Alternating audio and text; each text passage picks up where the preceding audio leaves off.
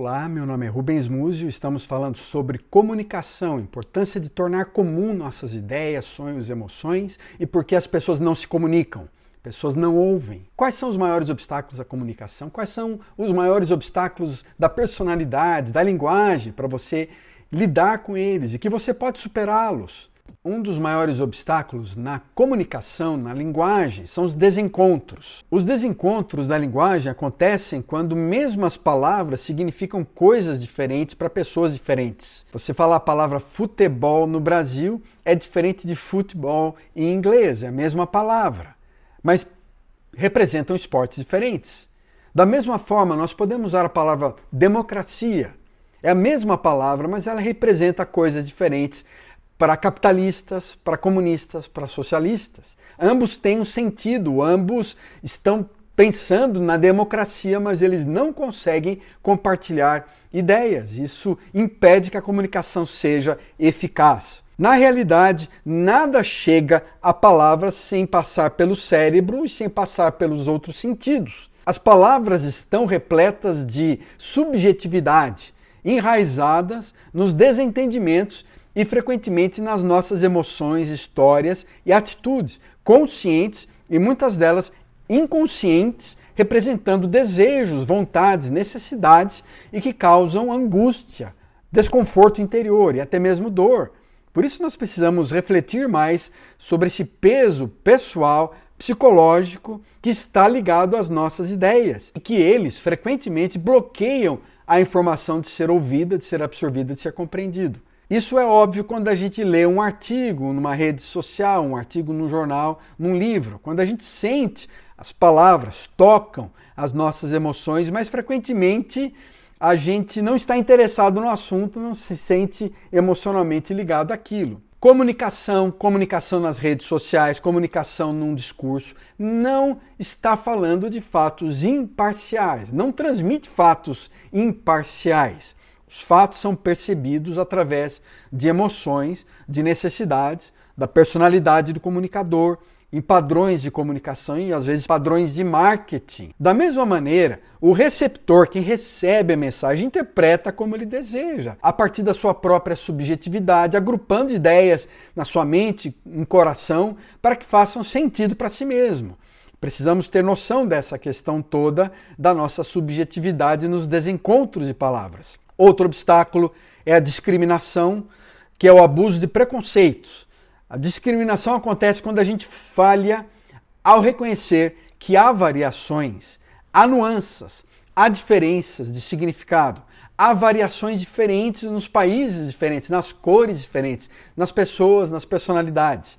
E elas se manifestam intensamente, às vezes numa reação mental. Quando a gente fala isso, aquele aquele negro, a gente chama aquela loira, ou a gente fala do, daquele travesti, daquele viado, ou a gente usa a palavra político dessa forma, a gente fala o carioca, o baiano. Vocês percebem, ou o pastor, ou o coronel, ou o católico, ou o evangélico, e assim por diante, há discriminações na nossa forma de enxergar, há reações mentais que essas palavras causam ou causaram em nós.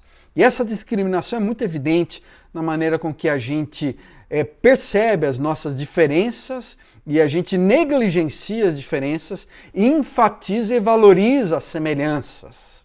Eu morei alguns anos no Canadá e ficou muito claro a dificuldade de relação entre os diversos grupos de imigrantes.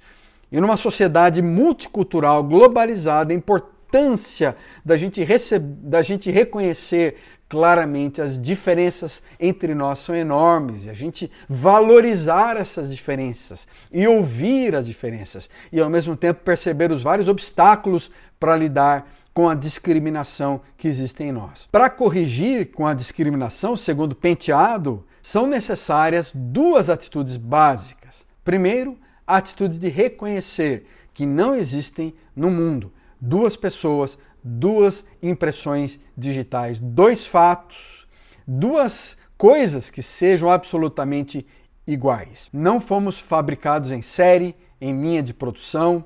A nossa atitude amorosa, bondosa, generosa, de respeito, de cidadania para aqueles que pensam diferente é fundamental. Devemos sublinhar a diversidade. negligenciar as semelhanças frequentemente e celebrar as diferenças no mundo que Deus criou. Outro obstáculo é a polarização.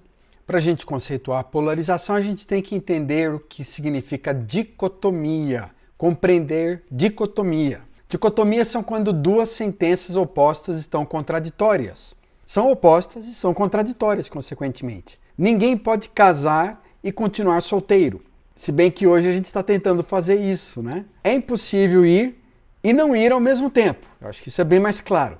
Ou você lê ou não lê um texto. A polarização acontece quando a gente trata coisas contrárias como se fossem contraditórias, certo e errado. Por exemplo, riqueza e pobreza não é uma dicotomia, mas pode ser tratado com polarização e a gente não reconhece posições intermediárias. Afinal de contas, há uma classe média, direita e esquerda. Em tempo de polarização política e religiosa, a tendência nossa tem sido negligenciar posições mediadoras. Quem não está comigo está contra. É este conceito de amigo e inimigo. Quem não for meu amigo é meu inimigo. A comunicação mais eficaz não deve valorizar nem harmonizar opostos, não é isso mas é destacar intermediários e posições diversas. Existe vários graus de cinza entre preto e branco. A polarização cria oposições irreconciliáveis, não admite a pluralidade, não permite diálogo, apenas a dualidade. No mundo de dicotomia de dualismos, a gente para de perceber a variedade, a importância de opiniões diversas porque tudo para nós é contraditório. Não há um meio termo, não há uma terceira ou quarta oportunidade, vira somente uma dicotomia pura. Nós precisamos avaliar com sabedoria e discernimento, reconhecer que há várias posições intermediários, não devemos ser extremistas nem exagerados. E para finalizar, eu quero pensar nesse grande obstáculo verbal, da palavra que nós dizemos simples expressão de uma palavra, ela tem poder. A gente demonstra dúvida quanto à capacidade das pessoas. Frequentemente a gente acaba se repetindo demasiadamente, usando vários vícios de linguagem. Há um problema quando a gente se refere também a raças, estereótipos étnicos. Essa coisa de chamar o outro de japa, de judeu, de negro, de baiano, de português, a depreciar tipos regionais, usar estereótipos negativos, o jacu, o gay, bicha, loira, urbano e assim por diante, a gente acaba depreciando as pessoas. Aquelas indicações de posicionamento políticos radicais, ele é comunista, ele é nacionalista, ele é fascista, ele é ultradireita, ele é de esquerda, a gente acaba perdendo o diálogo. Interromper a frase um dos outros é uma barreira. A gente cria uma série de frases e corta e não ouve no mundo de surdez, a gente vai interrompendo sempre o que o outro está dizendo. Ser excessivamente familiar com pessoas que nós não conhecemos, a gente fala, aí, velho, companheiro, amado, e a gente não tem uma relação muito clara. Ou a gente usa expressões de autoridade simplesmente de forma jocosa ou irônica. O coronel, o presidente, Vossa Excelência, o pastor tal, o bispo o chefe de forma jocosa, irônica, sarcástica. Fazer referência a defeitos, nós temos que tomar cuidado na nossa linguagem. O gordo, o baixo, careca, o gago, o burro, e a gente vive usando isso para lidar uns com os outros. Insultar de forma amistosa também pode ser um problema. Queridinho, preguiçoso, a vossa excelência, não presta. Dissimular ou flagrar desafios dizendo você está louco, calha a boca, você não sabia, tenho certeza absoluta que não foi assim. A gente acaba usando então muitas linguagens e elas viram barreiras verbais. Ela, há uma lista enorme, infinita de insultos, de xingamentos, de gírias negativas, de palavrões que ofendem. Propósito simplesmente nosso é frequentemente atacar. Isso vai gerando barreiras para a nossa comunicação. O mais importante, talvez, nessa discussão é refletir. Talvez aqueles Antagonismos: evitar palavras que gerem preconceitos, evitar palavras que gerem conflitos externos e conflitos internos, prestar atenção na informação que a pessoa está transmitindo e conferir exatamente ao que ouvimos o tom correto, o significado concreto, claro, preciso, para que a gente evite barreiras de comunicação. O que você pode fazer para melhorar? Quais são os maiores obstáculos que você tem? Quando a gente percebeu nesses últimos três, quatro vídeos os vários obstáculos na comunicação. Como é que você pode superar isso?